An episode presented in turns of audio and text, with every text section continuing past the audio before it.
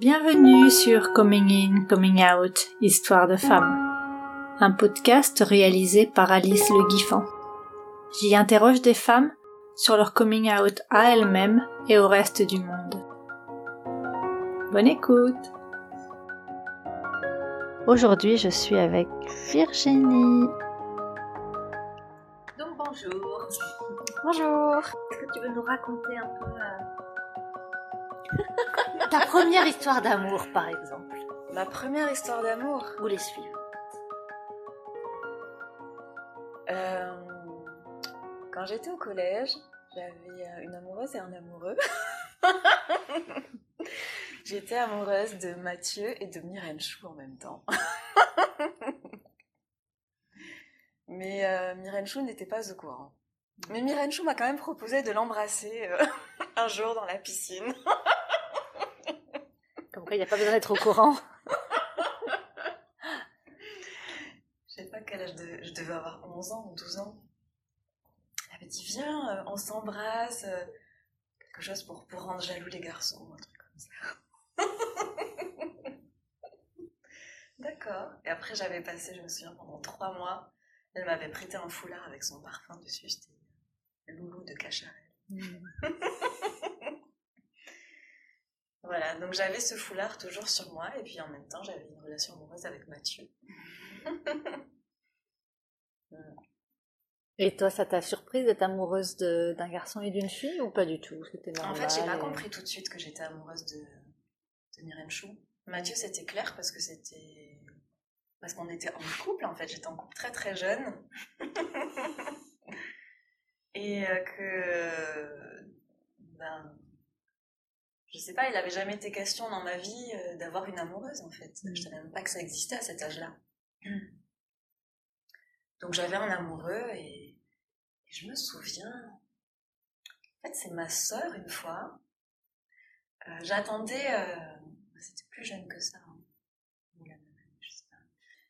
J'avais invité une copine à la maison. Elle s'appelait Sandrine. Sandrine, si tu m'écoutes.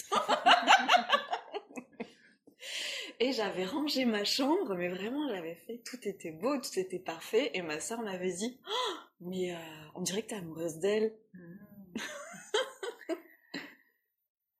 Ah non, c'était plus tard que ça.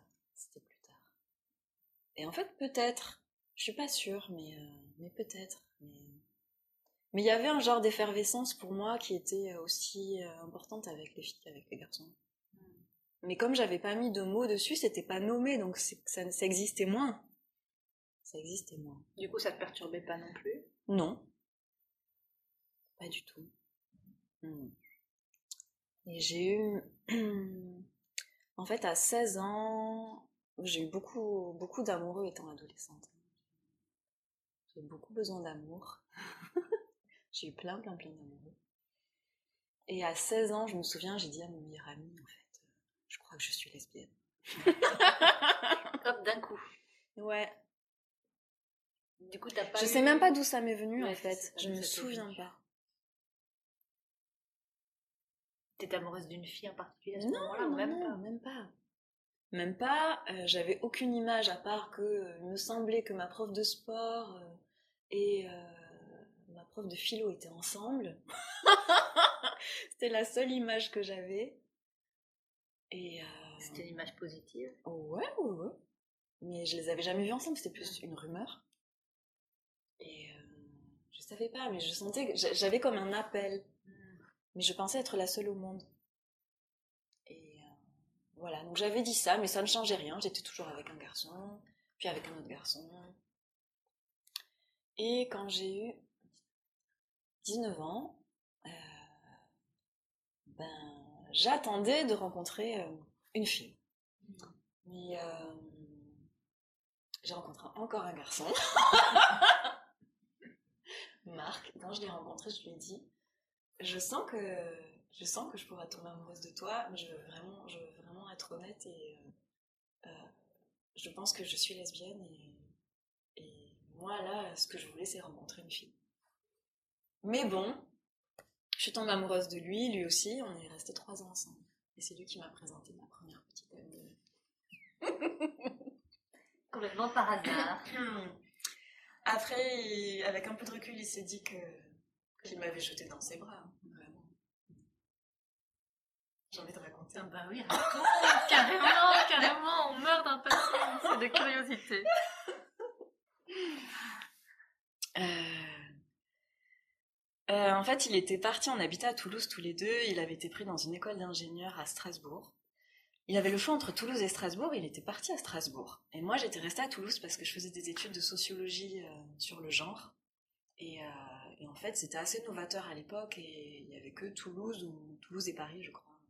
Donc je voulais vraiment rester à Toulouse. Je l'avais pas suivi. Et et aussi parce que je j'avais aussi choisi ces études-là parce qu'on m'avait dit qu'il y avait des lesbiennes dans les études féministes. Donc j'avais quand même cette petite idée toujours en tête. Et, euh, en fait, lui il m'a invité à le rejoindre à Strasbourg pour euh, une semaine. J'étais toute contente d'y aller. Et en arrivant, il m'a dit Je suis désolée, en fait, j'ai pas le temps, c'est la semaine d'intégration euh, dans mon école d'ingénieur. Et, et en fait, je ne suis là ni le jour ni la nuit, en fait. Et donc, j'étais un peu dégoûtée, même assez en colère. D'avoir traversé la France pour le voir C'était pas 15 là. heures de train. Ah 15 heures de train.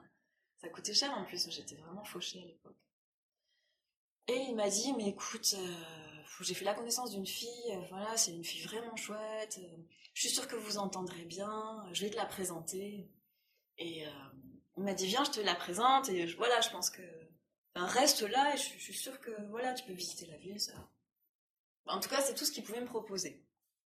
Et hop, il m'a prise par la main, on a descendu deux étages dans la cité U. Il a frappé à la porte et il a ouvert la porte et là j'ai vu Véro. et il a dit à Véro, ben voilà, je te présente Virginie dont je t'ai parlé et en fait, euh, comme moi je vais pas du tout être là, euh, ben, est-ce que tu peux t'oc- t'occuper d'elle cette semaine Il a dit ça comme ça? Waouh Elle s'est très très bien occupée de moi.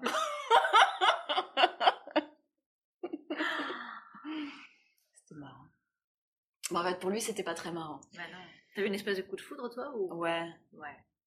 En fait, euh, en plus, tu sais, on, on a passé du temps, euh, beaucoup de temps ensemble. Elle m'a demandé, euh, ben en fait, elle est occupée, il y avait les partiels, donc je, je lui ai proposé de l'aider à réviser. donc on était sur son lit dans cette petite chambre de 9 mètres carrés, avait quand même beaucoup de proximité. Je l'ai aidé à réviser. Entre temps, elle était fan de Céline Dion. Je détestais Céline Dion. Entre temps, on écoutait du Céline Dion, c'était l'horreur. Ça rapproche. Des preuves. Et, euh,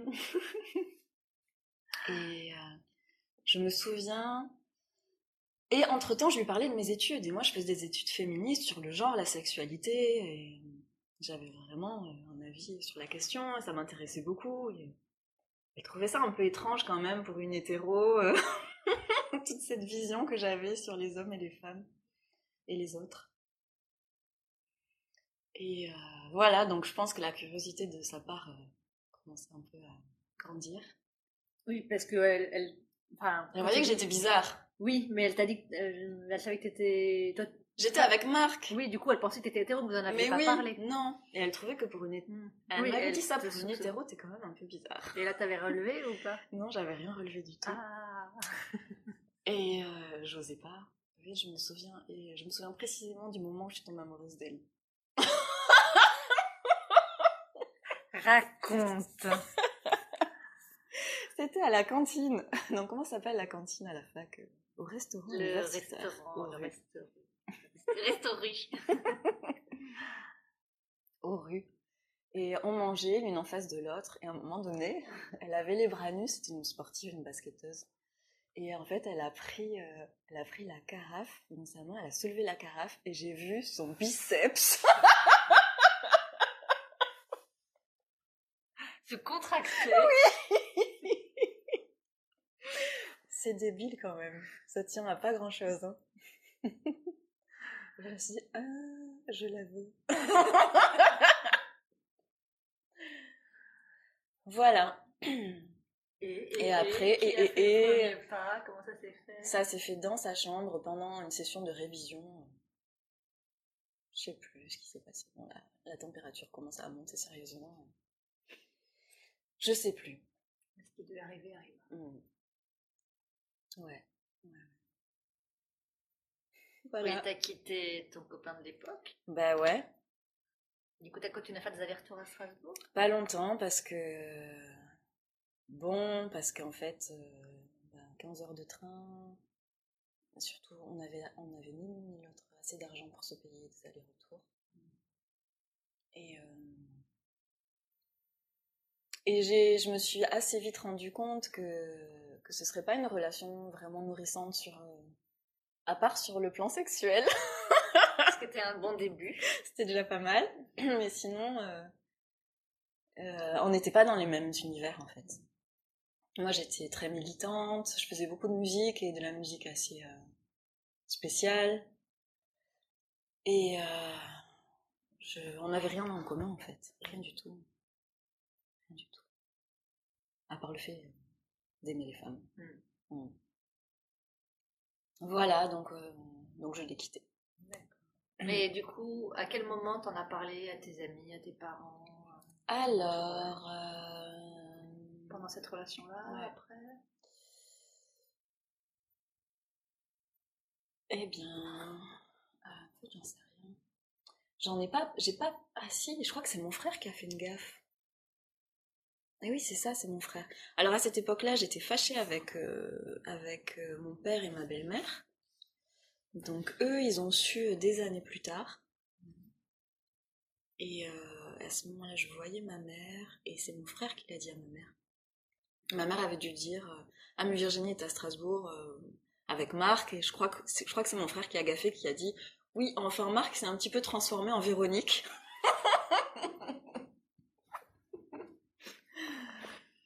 Hmm.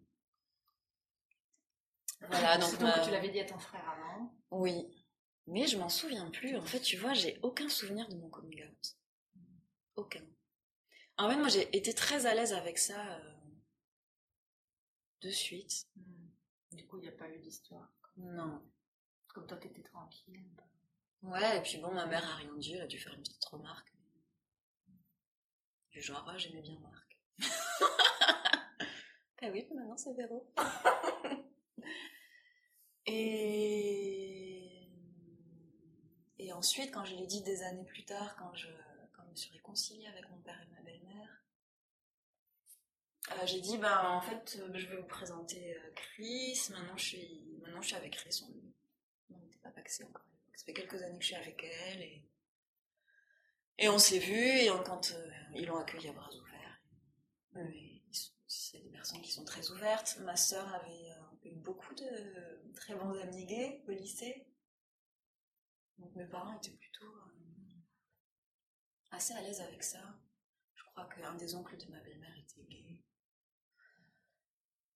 C'était pas un problème, quoi. Et toi, ça n'a pas été un non plus, j'ai l'impression, pour l'accepter. Pas du tout. Et donc après, t'as eu essentiellement des relations avec des femmes ou Ouais. t'as alterné Non.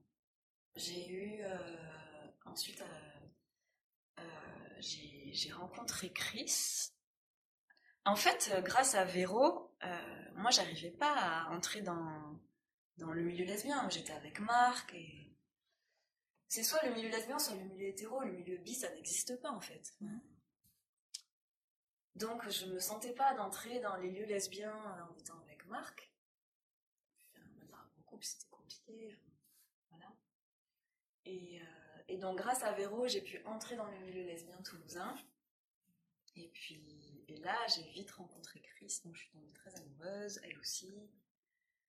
Et, euh, voilà, assez rapidement, comme, comme on dit des lesbiennes, on a vécu ensemble très vite. Plus tard, on s'est paxé. Donc, on a passé dix ans ensemble. Et ensuite, euh, ensuite j'ai rencontré un homme au bout de dix ans. Ouais, j'ai trompé Chris. Avec je suis pas très fière de ça. Parce que le mensonge, c'est pas trop une valeur pour moi. Moi, j'ai pas pu faire autrement à l'époque. Voilà, donc j'étais avec un homme pendant trois mois. Et on s'est séparés.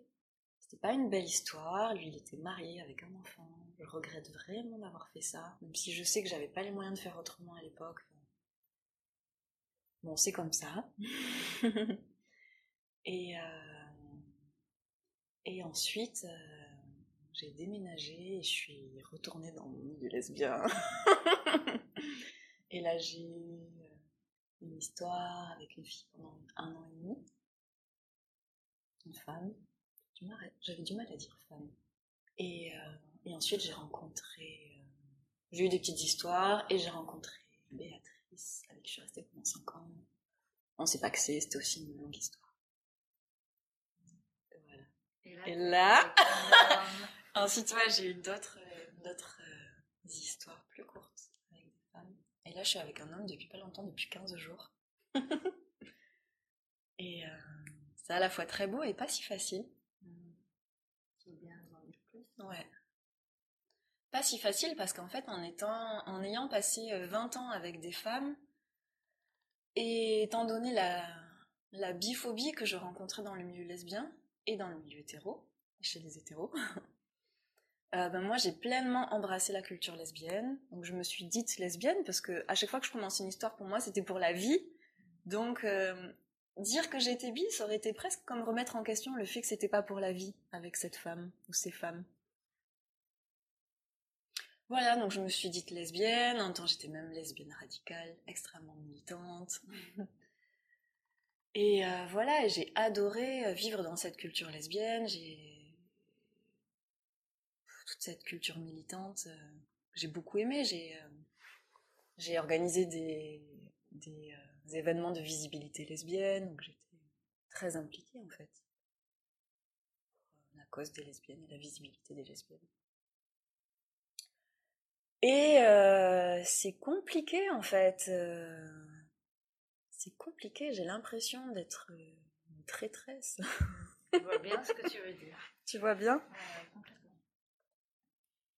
Et je sais que je sais que certaines lesbiennes politiques que je connais, euh, je sais que je vais être rejetée pour ça. Je le sais déjà. Et ça fait un moment que je, ça fait plusieurs mois, plus d'un an même, que je sais que je vais être dans une, une phase euh, plutôt amoureuse d'un homme. Mais c'était dur en fait. C'était dur de me, de l'assumer, de l'avouer. Finalement, ce coming out est plus difficile dans, ce sens. Oui. Et là, ouais, pour moi, ce coming out est vraiment plus difficile. Là. Dire, euh, non, en fait, euh, en fait, vous avez oublié, parce que je l'ai pas tellement dit, il faut le dire. Mais en fait, je suis bi. Et c'est dans ce sens-là que tu as plus peur du rejet Ouais. que dans l'autre sens. Ouais. C'est quand même fou. Ouais. Mais ça me surprend pas. Ça te surprend pas? Pas du tout. Moi, quand j'ai commencé à faire mes premiers pas dans le milieu lesbien, j'osais à peine venir parce qu'à l'époque aussi j'étais avec un homme Mm. que j'aimais. Mais Mm. pour autant, je savais que j'étais hyper attirée par les femmes. Je me sentais pas légitime du tout. Mm. Et c'est quand je l'ai quitté que j'ai osé y aller. Mm. Et sans trop dire que j'étais bi. Mm. Et ouais. Moi, là, ré- récemment, alors que je savais que j'irais vers un homme très prochainement, je me suis inscrite sur des sites de rencontres euh, euh, lesbiens bi. Et en fait, quand il fallait cocher lesbien ou bi, j'ai coché lesbien parce que je savais que sinon, aucune femme ne, ne me contacterait. Ah ouais Ah ouais, j'en étais sûre. J'entends tellement de propos biphobes euh, de la part de lesbiennes que que moi j'ai participé à ça en fait, à cette biphobie en, écrivant, en cochant lesbienne. Hmm. Et tout à l'heure, hors micro, là, tu parlais de la, des concerts où tu voulais aller. Et Oui. tu veux nous en dire deux mots et sur Ouais. euh, la Gay Pride Ouais. Oui, alors je parlais de la Pride.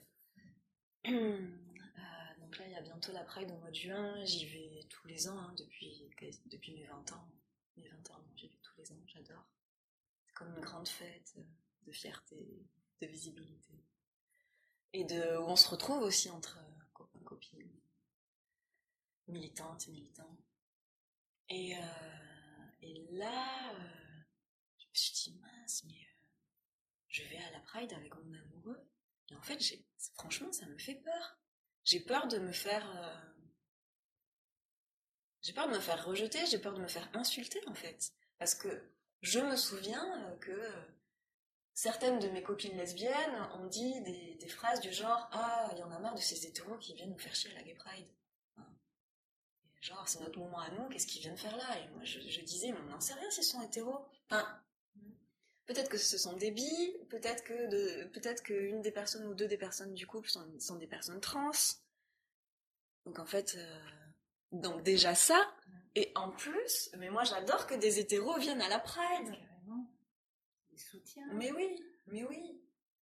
Parce que mon rêve, mon rêve euh, pour ce monde, c'est pas du tout euh, d'avoir des communautés qui excluent les autres communautés.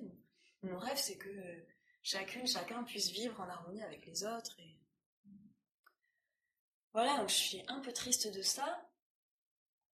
Et en même temps, je suis aussi triste de voir comme pour moi, qui ai cette conscience-là, c'est difficile en fait de m'imaginer venir avec, mon amoureux.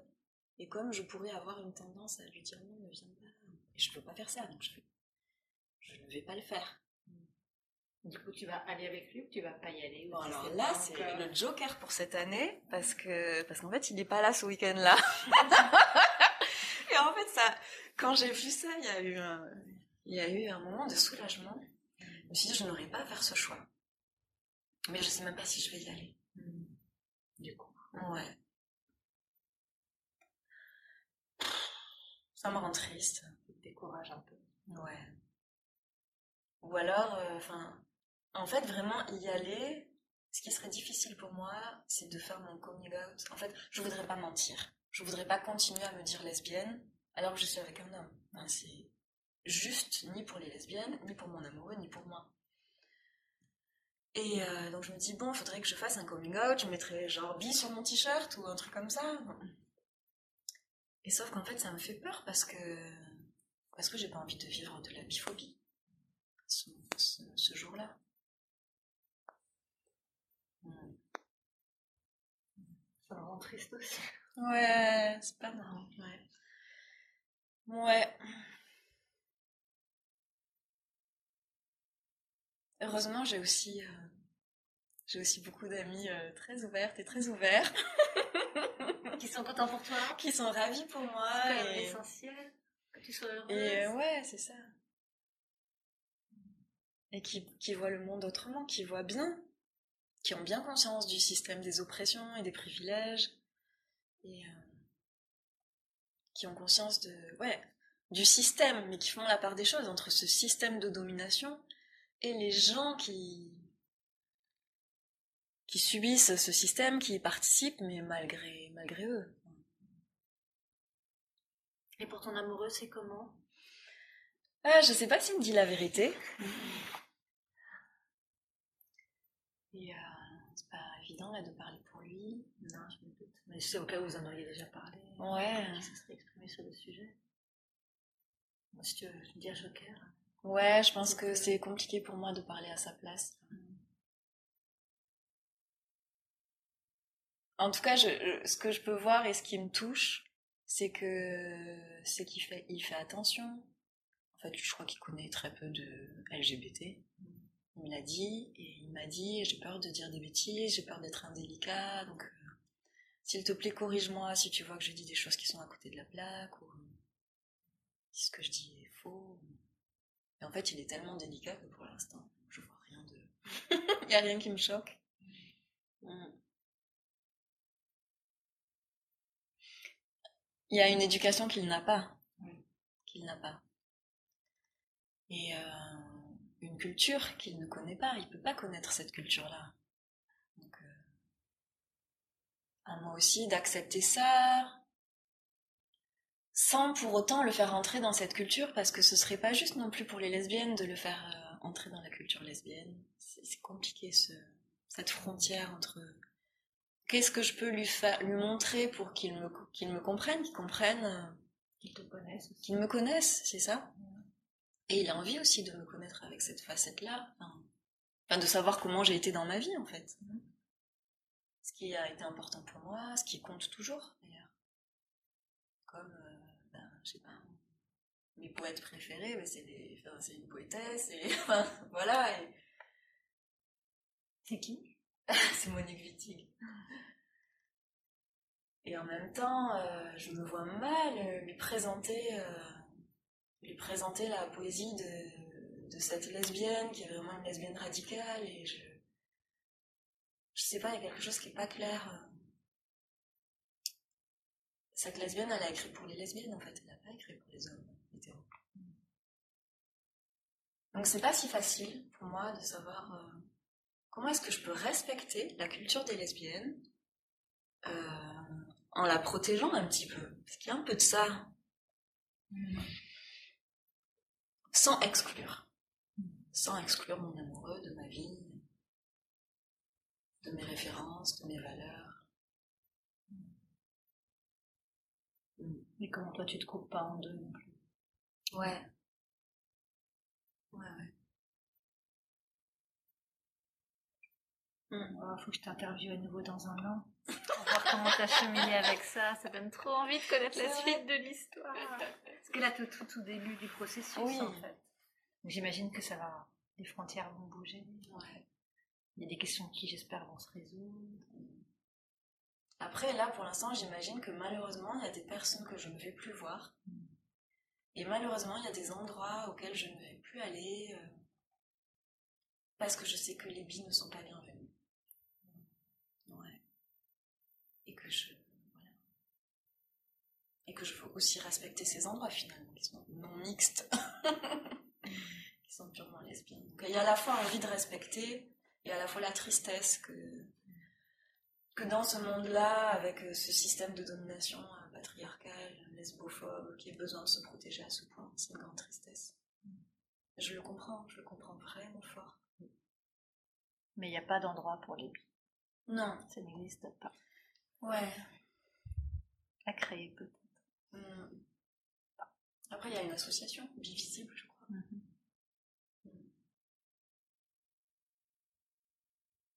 Bon, est-ce que Voilà. tu aurais un dernier message, quelque chose que tu aurais envie de dire, ou est-ce que tu as dit tout ce qui te paraissait important de dire?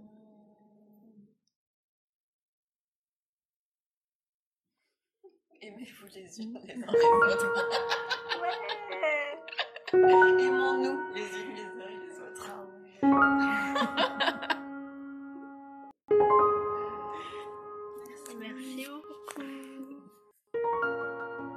Voilà, c'est terminé pour aujourd'hui.